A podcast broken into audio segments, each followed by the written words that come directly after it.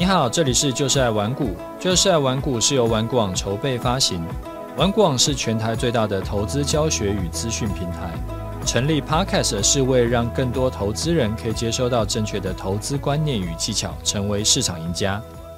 嗨，我是楚狂人，今天啊，想来跟你聊一下台大校务基金的操作情况，以及呢，大学生现在念的书啊，觉得说对工作没有帮助的话，可以怎么做？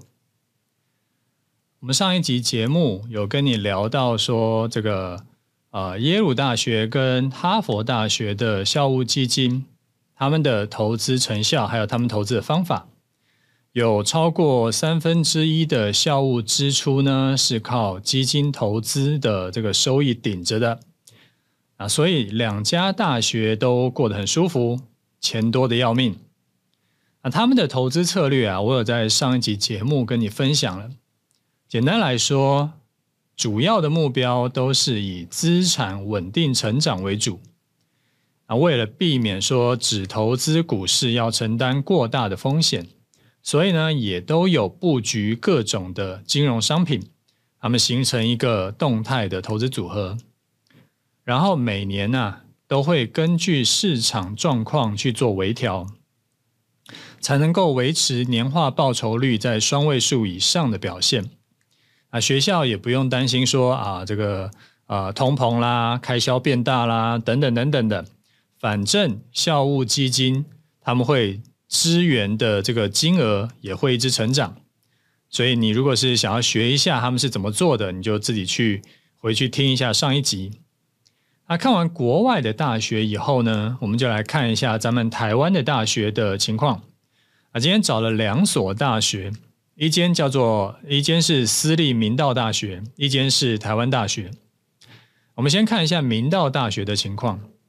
你可能也有注意到新闻，私立明道大学因为经营不善，所以然后再加上这个少子化的原因啊，所以说出现了严重的财务问题，所以预计在二零二四年七月呢就要关门啦。那为什么会做大学做到倒闭呢？其实可以从他们的财报看出来哈，原本学校啊预计在二零二一年他们的总收入是四点九亿，但是实际最后收到的钱呢是三点三亿，那就少了一点六亿了啊。其中主要的来源就是主要收入来源呐是学杂费啊，从预期要收二点三亿，然后最后只收到一点七亿，这边就少了六千万了。然后，那有的收入就是其他的一些收入加一加呢，又另外少了一亿，所以总共啊收到的钱跟预期可以收到的钱差了一点六亿。那开销原本它是跟原本预期的收入是差不多的，所以实际的收入一短少，就变成说大幅亏损了，就是在二零二一年就负债一点五亿。而且它不只是二零二一年这个亏损了一亿多，它在前一年二零年呢也亏了四千多万，所以这样下这样亏下去还得了？两年就亏两亿，难怪会关门。好，这个是明道大学的情况。好，再来看看台大的校务基金是怎么运作的。台大的基金的投资原则是这样，它主要的目标呢是放在。啊、要投资报酬率或者是现金配息的这个殖利率啊，要高于百分之四。然后选股条件呢，他们就是很强调投资要符合那个 ESG 的公司。然后对于一些有可能影响效益的这种公司呢，他们就通通不要投资。例如说烟草公司啦、军火公司啦、酒类啦。然后黄赌毒都不要碰。那长报具有成长型或者是高配息，跟符合 ESG 的公司股票或者是 ETF，这个是他们的投资策略。然后我就看了一下他们的持股，哎，这个挺有意思的哦。除了一些大型全职股啊，就是台湾五十的成分股这种大型全职股以外，他们还有投资一些生技股。那这个我觉得都没什么特别的，呃，不会出乎意意料。那我说很有意思的地方在于说，他们竟然有投资中国大陆的四大银行中，就是四大银行，呃，中农工建嘛，那其中的三家，然后呢，也有投资像中国平安，还有上海汽车的股票，啊，金额大概加起来一亿多。这个就让人比较看不懂是什么意思，那我也不知道是什么意思，我也不想乱猜，反正就是发现这件事情有点跟想象中不一样，所以就也拿出来跟你分享一下。好，他们其中啊，投资股票最大笔的是台积电，持有大概八亿多的股票。那之前呃，就是去年还今年，反正就领到了一千五百万左右的配息啊，这个不知道算不算多了。那因为一千五百万，你如果说是 base 很大的话，其实也不算多。那对一般人来说，当然是很多。所以呢，要看总支出收入占比才知道。那台大的全年收入占比最高的，分别是这个教学收入，还有其他业务收入，大概各占百分之四十四。年度总收入呢，一百八十亿啊，其中政府就补助了七十亿。啊，其中啊，其他啊，大部分都是什么学费收入啦，然后还有一些什么有的没的收入。那其中投资收入啊，占了三亿多。所以刚刚讲说总收入是一百八十亿嘛，现在讲投资收入是三亿多，三亿的一百八十亿就是总，等于是占总收入的一点六趴而已。所以结论是什么呢？结论就是说。为什么台大可以活得好好的，明道大学却死掉了？有两个原因。第一个就是台大拿补助拿了七十亿，明道呢，这个一年只有五千万。好，这是第一个原因。第二个原因是台湾大学的学生跟学费都没有变少，因为反正啊、虽然说少子少子化，但是不影响台大招生。因为大家都还是会想办法往往前面挤嘛，但是私立大学的影响就很大了。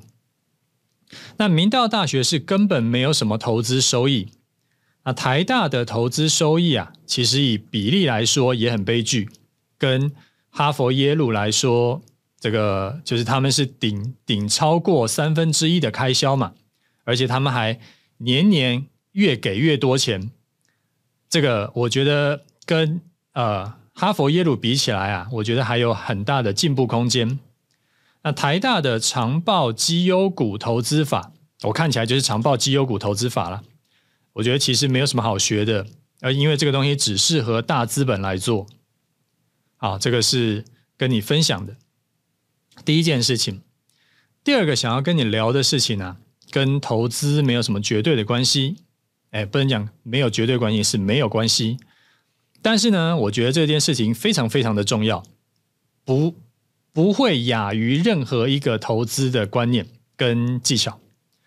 这个事情啊，是我最近想通的一件事。妈的，这件事情真的很重要。那什么呢？呃，是在讲什么呢？就是老婆不能乱娶。以前啊，我们不是都讲男怕入错行，女怕嫁错郎吗？所以女生如果嫁错人，那个。就真的是很悲剧的事情，这个我们完全都理解。那我身边还有包含我自己，就是亲朋好友啊什么的，其实都有碰过，不管是父亲或者是丈夫家暴的情况。所以呢，我跟我老婆啊，每次看到这种家暴新闻，或者说听到身边又有人家里不知道为什么会传出来说有家暴的事情，都会互看一眼，说还好我们生的是两个儿子。相对来说，虽然说不是不可能，但是相对来说被家暴的几率小很多。那我身边有生女儿的朋友呢，也都会很担心，以后如果遇到他妈的家暴男怎么办？但是这几年我发现，男生娶老婆呢，不是说就没什么没什么风险，其实也是高风险。老婆没有娶好啊，那个真的是人生毁灭。事情是这样，我身边很多男性的亲戚跟朋友都是这种情况，就是不管是因为什么原因，反正他就是哎，赶快娶了老婆。啊，娶了老婆以后呢，就开始过着如同地狱般的日子。啊，有的人是这样，他在家里会被嫌弃，嫌弃的理由各式各样的，有的是嫌他赚的钱不够多，有的是嫌他不够体贴。但其实听他讲起来，他做的那些事情，我觉得已经很体贴了。啊，有的是嫌他不够爱干净，然后还有各式各样奇葩的理由。啊，另外有的人呢，是出去外面工作，跟或者是应酬，或者是学习的时候啊，就被老婆嫌弃，就是不是嫌弃啊，就是被啰嗦了。那即使他不是去什么桃色场所应酬，然后他也没有影响到家庭。一样会被啰嗦，然后我这些男性的朋友们的压力就非常大，周末铁定是不可能约他出来的，连周间的晚上啊，基本上也不可能约，因为只要周间的晚上不在家，我那马上就是我这个很可怕，夺命连环扣，一下子没有接到电话，或者是这个呃，就是可能一阵子刚好没有看电话。然后就发现有可能三十只呃三十个未接来电，我这个压力超大的，所以要约就只能约周间的中午，不然回家呢他就会被情勒到死。那赚钱赚不够多的这种类似的情况也很悲剧，而且呢有的情况是什么？我有听过我朋友啊，他们是其实赚的真的是不算少，你在哪里比都不算少，他一年呢总有。拿个几百万回家，但是还是会被嫌说比不上其他那个谁谁谁的老公赚得多。那也有人是在家里休息看剧的时候，老婆就突然飘出来一句：“有那个闲工夫去看剧，你不会多花点时间想办法赚钱啊？”所以在家里的地位呢，大概比宠物还要低，宁可工作加班到半夜。他也觉得比回家舒服，然后回家会比觉得说要去上班的压力更大啊！我觉得听了都是不寒而栗。那这种事情其实很惨，因为我身边很多朋友他都是当老板的，他要扛公司盈亏压力已经很大了，结果没想到回家压力更大，他等于是一天二十四小时都不能放松，啊，搞到人都要神经病了。所以他们就时常跟我诉苦，然后我之前有说过嘛，啊，我这个人呢，向来都是劝离不劝和的，对，你没有听错，就是劝离不劝和，因为我始终相信啊，娶错人或者是嫁错人，就跟买到地雷股一样，最好的方法绝对不是闭上眼睛当没事，而是要赶快停损。然后我身边就分成两种人。有一种人呢，他是真的就毅然决然停损了，离了婚就是去离婚了。离了婚以后呢，百分之一百都比原本过得要好很多。哎，这不是相对多数哦，是百分之一百。啊，后来呢，再约出来啊，大什么时间都可以约了。然后约出来的时候吃饭聊天，就看到他们已经恢复朝气，也没有什么在抱怨，日子过得比原本好一百倍。那另一种人就是舍不得停损的，啊，舍不得的理由当然也是有一百种，好比说啊、孩子还小啦，或者说呃，也许他未来会改变啦，都结，或者说他他们都结婚这么久了，就再撑一下吧，等等等等的。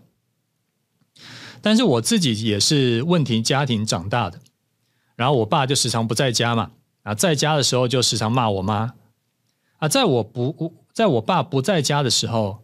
其实我就像单亲家庭的孩子，就是我是我妈一手拉把长长大的。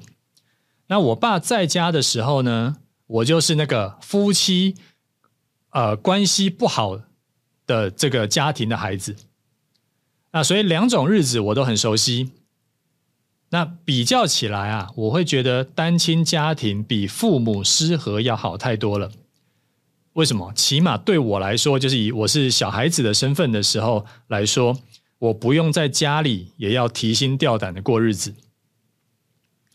那这种啊、拖着不离婚的，他们就是三年、五年、十年，然后重复在过着地狱般的生活。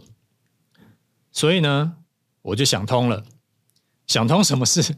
想通说，反正啊，我以后我会，就是我持续有在教我儿子一些投资观念跟一些职场上的应对的一些事情，所以未来他们要过中上的生活，应该没有什么大问题。那唯一的风险就是娶到不适合的老婆，然后他们又脑子坏掉，因为这个理由，因为那个理由，搞到舍不得离婚，最后人生毁灭。我之后呢，我就预计要常常跟他们灌输要如何娶到好老婆的这个观念跟方法，避免踩雷。但是娶老婆跟投资一样，就是老好老婆有很多种。哎，就是好老婆的情况有很多种，我很难一一列举，而且适合每个人的好老婆也不一样，所以我会用查理蒙格教的方法，把事情反过来想，总是把事情反过来想。如果我没有办法精确定义如何娶到好老婆，然后要做到的是这个条件，起码我可以跟他们说，你们不要做哪些事情。可以降低他们娶到地狱新娘的几率啊！所以第一件事情，第一件不要做的事情就是闪婚。我几乎所有这个就是什么闪婚，大家应该知道什么意思嘛？就是认识很短时间就结婚了，包含了可能像几个月就结婚这种也也算闪婚。我身边朋友啊，几乎每一个闪婚的都没有好下场。认识半年内就结婚的，即使一开始一两年可能啊又忙着生小孩或干嘛干嘛的，诶，还过得 OK，但是久了以后也都一定会出问题。然后你看演艺圈里面闪婚的，后来也都是不是离婚就是传出一些不好的新闻。因为婚姻啊是要两个人走一辈子，一定要互相支持、互相了解、互相包容。但是如果认识的不够久，很多。这个他的呃，就是特性，这个这个人的特性，他其实都还没有显露出来，还认识的不够深，所以就不会知道这两个人适不适合。所以第一个不要做的就是闪婚，第二个不要做的事情呢，就是这两个人没有一起长期长期住在一起过，理由同上一点啊，既然以后要跟这个人住一辈子。那起码先要住一阵子试试看嘛，啊，起码先至至少在一起住个半年再说。婚姻中很多的纠纷呐，就是生活习惯不同造成的。好比说一个人很脏乱，家里随手就是在丢食物或者是什么垃圾乱丢，也也也不是每天要丢垃圾的，所以蟑螂乱飞也觉得无所谓的。那另一个呢，另一个人呢有洁癖。啊，如果这两个人结婚，铁定两边都会很痛苦。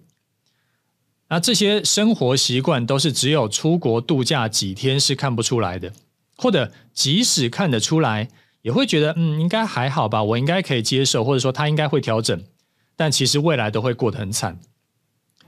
好，第三个不要做的事情就是没有跟对方的家人混熟，因为婚姻不只是两个人的事。时常是两个家庭的事，而且几乎每个人的三观都会受到原生家庭的影响。所以，如果没有提前就时常去对方家里串门子，就不知道对方家是什么情况，对方家人是什么情况，很可能你其实并不了解你结婚的对象的价值观是什么样子。啊，举个例子。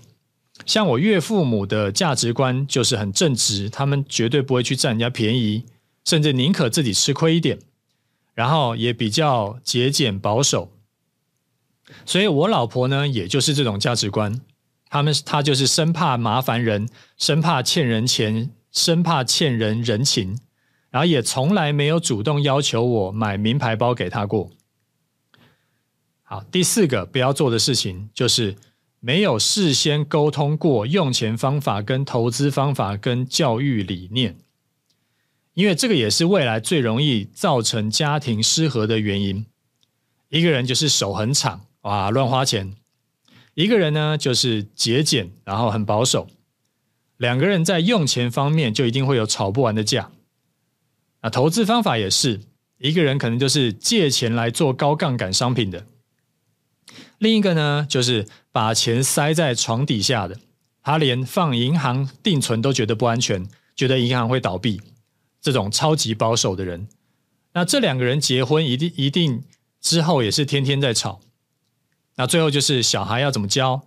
哇，这个也是可以荣登夫妻吵架前几名的这个导火线。所以用钱方法、投资方法跟教育理念这三个没有达到共识以前就结婚，我觉得啊，就好像是住在地雷区旁边一样，也许一不注意家就没了。好，最后一个，最后一个不要做的事情就是。去找跟我们自己家里环境差太多的啊，好比说去找这种顶级富豪的千金，或者是去找极度贫困家庭的小孩。我后来越来越觉得，这个古时候讲说门当户对啊，这件事情其实蛮重要的。为什么？因为差不多的家庭情况会养出来差不多三观的小孩，当然偶尔会有特例啦。但是大部分情况呢，三观会差不多，就是所谓的正常人。但是如果家境差太多，就会发生那种，哎，其实两个人都没有错，但是因为差距太远，最后就搞不完的情况。好，随便举例，例如说，一个人呢，他可能觉得一个平常日的午餐，花个两万块吃吃饭，算是很正常。这个对百亿富豪千金来说，他真的觉得很平常，他也不算乱花钱，因为花的钱对他这个家庭来说真的是毛毛雨。但是对一般人来说，都觉得他一定是疯了，类似这种情况。好，我先想想到这五点。我之前有说过啊，这个人生不是单一面向，不是说你只要工作好就好，你还要家庭的关系好，你还要自己本身的这个。状态要 OK，这才是完整的人生，才是一个好的人生。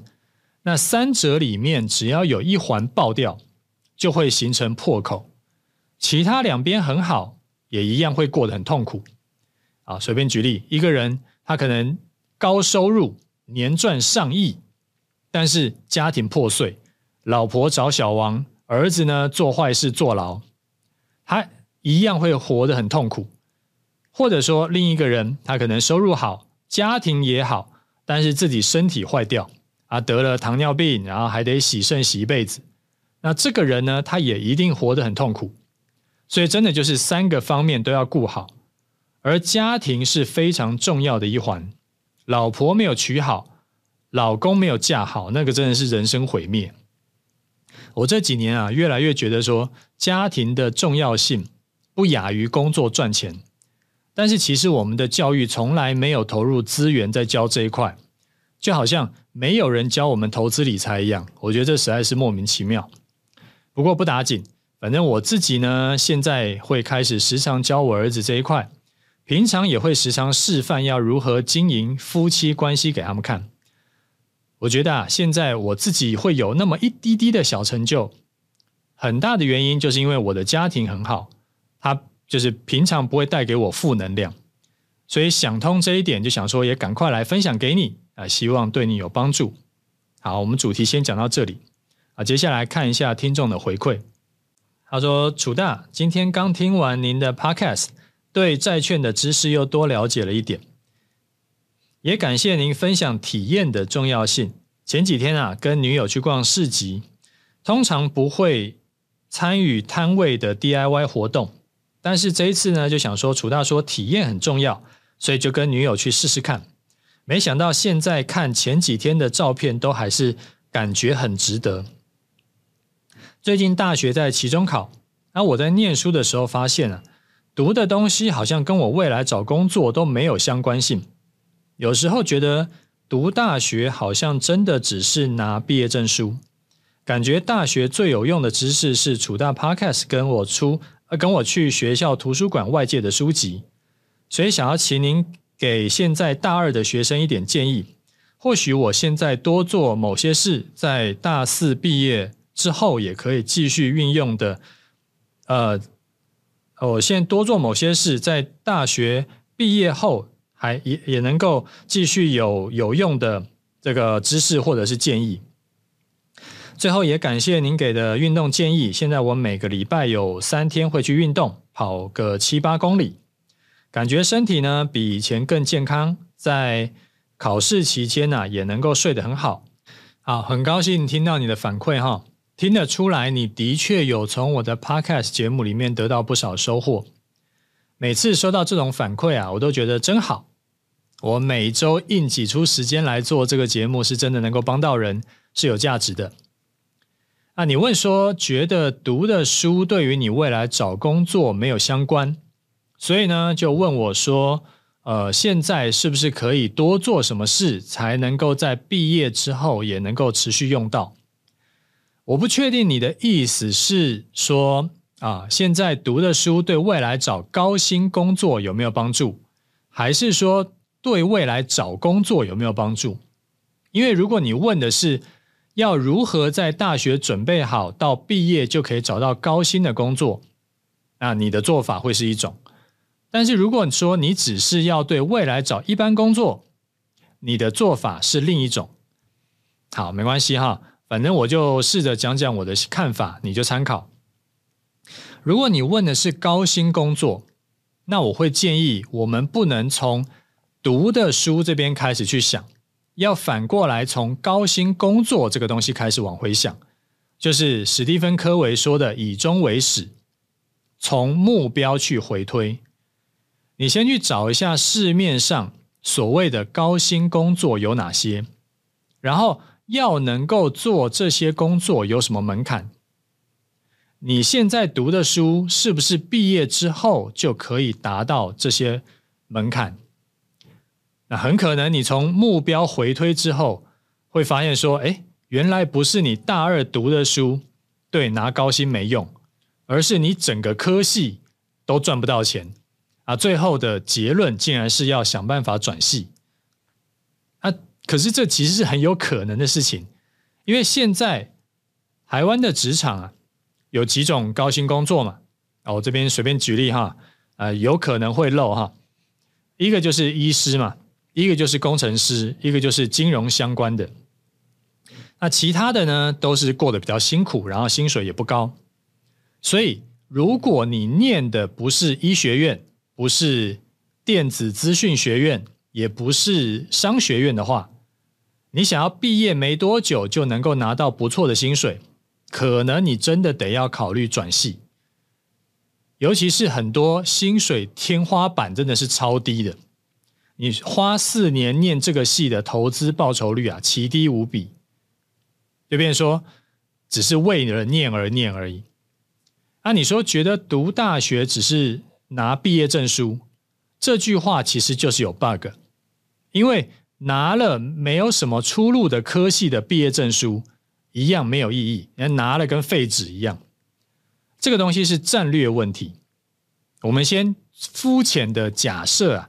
人生赢家的定义是赚大钱好了啊，这不一定是对的哈。所以我说肤浅的假设，那要怎么样达到这个目的呢？得到一份高薪收入是一个可行的路，但是如果高薪收入要的条件，你毕业后依然达不到，那就代表说你毕业后你只能去做一些非你本科系在做的工作。虽然说非本科系在做的工作不一定赚不到钱，例如说很多人他做业务可以赚大钱，但是这个就违反了打胜仗的第一要务，就是发挥你的优势，降低你的劣势。我这边举个例子，不知道你有没有听过马歇尔计划？就是在那个就几十年前的那个美国的马歇尔计划。马歇尔计划是这个样子，以前啊。美国、苏联在冷战时期，他们呢就在不同的领域上较劲。啊，西那个苏联先踏出地球到太空，带 到太空，然后美国呢就要先登上月球。啊，苏联先发明一个军事上的科技，美国就要发明两个赢回来。但是后来就是美国有人发现说，哎，这样搞下去。似乎搞不完啊，有两个两个国家都是第一强国跟第二强国嘛，然后就在那边斗来斗去，这样斗不完，已经搞了很多年了，就去思考说要怎么办。那研究之后就发现，为什么美苏之间会就是缠斗不完呢？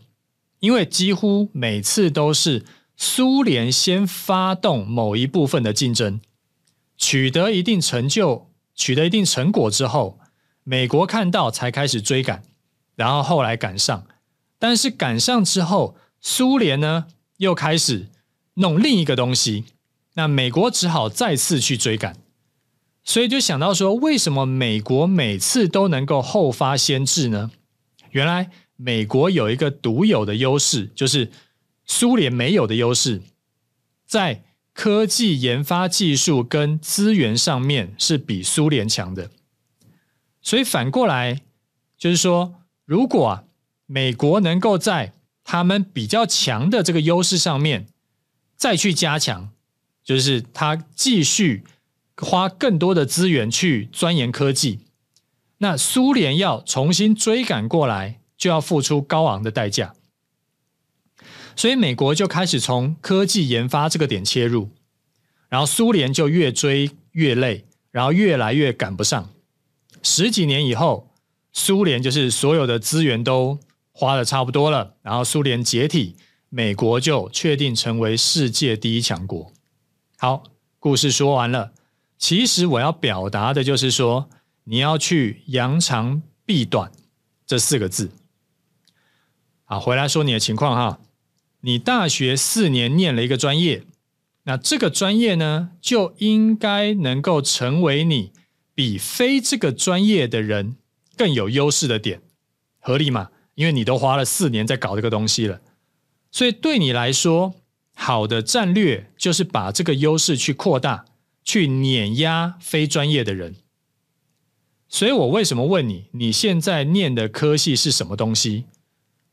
这个科系如果念到精，是不是就能够找到高薪工作了呢？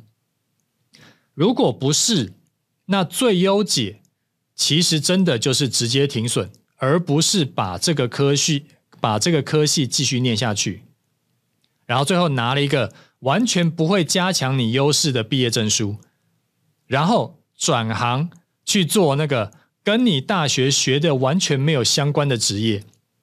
所以你在那份工作里面，就跟其他他就是就是反正，比如说做业务，你做业务的人，呃，不管你之前的大学是念什么，其实大家的出发点都差不多的，没有任何人有任何优势。你不管你是英语系的，还是资工系的，还是医科的，那其你去做业务的话，其实是差不多的，都没有任何优势。当然也有可能，你本来就是在念电资学院了，然后大二的课呢，他教的东西你觉得以后用不到啊？因为我也只有念念过电资学院，我自己是资工系的，所以我这边可以经验分享一下。你讲别的科系，我真的是不知道了啊！你不用担心这件事情，因为我的经验是，大学教的很多内容，以前觉得这个东西太打高空了，就太理论了，以后根本不会用到。但是后来啊，发现说做到更高阶的东西，其实真的有差。啊，这边举个例，举个例子哈。啊我这边因为我距离大学有一点点久了，所以说如果举的东西有一点错呢，那大家不多包涵。啊，我就我印象讲，就是例如说我们那时候会学一些数学，什么资料结构啦，呃，不是资料结构，呃，离散数学啦，然后这个线性代数啦。然后这个工程数学啦，等等等等，他会学学一些数学，那微积分那个就不讲。然后或者是他会去学资料结构、演算法。那本科系的人呢、啊，本就职工系的人，跟外面那种你知道有那种什么三个月、半年补习班教写程式出来的，他的那个水水准是真的是不一样。所以这个是我自己的亲身经验分享。啊，最后你说觉得在大学学到的最有价值的是我的 Podcast 跟这个图书馆借的书，这个我觉得听起来怪怪的，因为无论是我的节目还是外面的书，其实都不是你只能在大学的时候学的。你如果担心无法学以致用，你应该多从教科书跟老师那边学东西。我的节目是另一件事。我不会说我的节目比大学教的东西要更有价值，因为两个东西本来就是对不同人来说价值是不一样的。好比说，我的节目没有办法让你听完就成为一个医生，因为那个必须要上完医学系才能做到。但是反过来讲，你上完医科，你也学不到要如何在投资理财路上成为长期赢家的方法。所以这两件事情不应该在一起比。它应该是相辅相成，不是比说是你比较好，我比较差，因为它没有什么你比较好，我比较差的问题。好，这个是回回复你的这个问题。好，那我这边也跟新的听众说一声，我很欢迎你留言给我来互动。然后你觉得节目对你有不有收获呢？你记得要给个五星。不一定是投资理财的问题才能问，你也可以问我一些生工作上的问题、家庭的问题，或者是个人成长的问题。因为我自己在工作跟这个家庭经营啊，都算是我认识的人里面处理的算是比较好的。我可以分享我的经验跟看法给你参考，当然不一定百分之一百能够符合你的情况，但起码对你来说多一种看法可以参考，只有好没有坏嘛。好，最后我来讲一下最近盘市看法。前两个礼拜啊，台股出现了破底翻，连涨了几天，涨了七百点。那后来呢？到了上周就开始指数有点涨不动，然后发现是这个在走个股表现的盘，然后才在想说是不是又要被下降压力线卡住？然后后来台积电报喜嘛，啊，股价大涨带动台股也大涨，啊，这边是前情提要，所以接下来这几天的盘势就很关键喽，是不是能够站上万七？我这边说的站上万七不是。开盘的时候偷袭一下碰一下这种，而是要收盘站上，而且隔天也没掉回去，能够站稳万七，才代表说终于脱离了之前从八月开始的大整理区间。那为什么从站上万七就代表脱离之前的整理区间呢？因为之前啊，这三个月以来，从来没有站稳万七过。甚至是退一步讲，从啊、这三个月要站上一万六千八的，都只有九月十四跟十五是这两天是连续站上的。虽然说后来发现是他妈的假突破，然后只涨，再隔一天就跌回去了，但这个也代表说一万六千八以上是真的压力很大，只要冲上去，就会有很多人排队啊，把货抛给你。在微笑的跟你说啊，明谢惠顾，然后呢，你就得抱着股票往下溜滑梯。所以，既然万七或者是一万六千八以上都是天险，那如果之后能够站上，而且站稳，就代表说这三个月的苦日子已经到头了，大家可以不用再担心受怕，终于可以考虑回到市场了。所以这个时候，你的进场计划就可以先去开始拟了。你不能说等到时候发生的时候再说。你可以先把压力开始画一下，然后设定突破压力区，然后隔天呢也没有跌回来，你就可以进场赌一把。赌什么？赌说风向转变了，从盘整盘呢，终于有可能要转为趋势盘了。啊，我昨天有在终极实战心法班有教学员说，碰到。盘势啊，已经涨多，然后我想买又怕死，该怎么处理？已经订阅的学员记得要去看一下，这是几乎每个投资人都会时常遇到的问题。那我这一篇呢，有教你两个步骤的 SOP，你每次只要遇到这种不知道该怎么办的情况，你就跑一下这两个步骤，你就知道该怎么处理了。好，我们回来讲哈，你可能会想说，他妈的，最近台股怎么这么贱？没多久前才来个假跌破，破底嘎空盘，会不会这一次又是故技重施，要来个假突破，过高破低？当然，市场上没有什么叫做一定不可能啦。你如果真的担心呢，那你就照我之前说的，这阵子呢，你还是先休息，你不要就是去做指数波段，等到盘势更明朗再进场就好。什么叫盘势更明朗？你可以观察两个点，一个是当上方没有压力跟下方没有支撑的时候，另一个是美股已经率先过高或者是破低的时候。任何一种情况出现啊，那就代表台股很可能要脱离这一年的。年年盘的，就又回到我们趋势波段策略的主场了。所以在出现这两种情况之前呢，你就还是先用别种策略来操作，不管你是要做个股，还是你要做当冲，还是要做别的，那就既然最近做波段不好做，就不要去做它。好啦，那我们今天节目先讲到这里，OK，就这样，拜拜。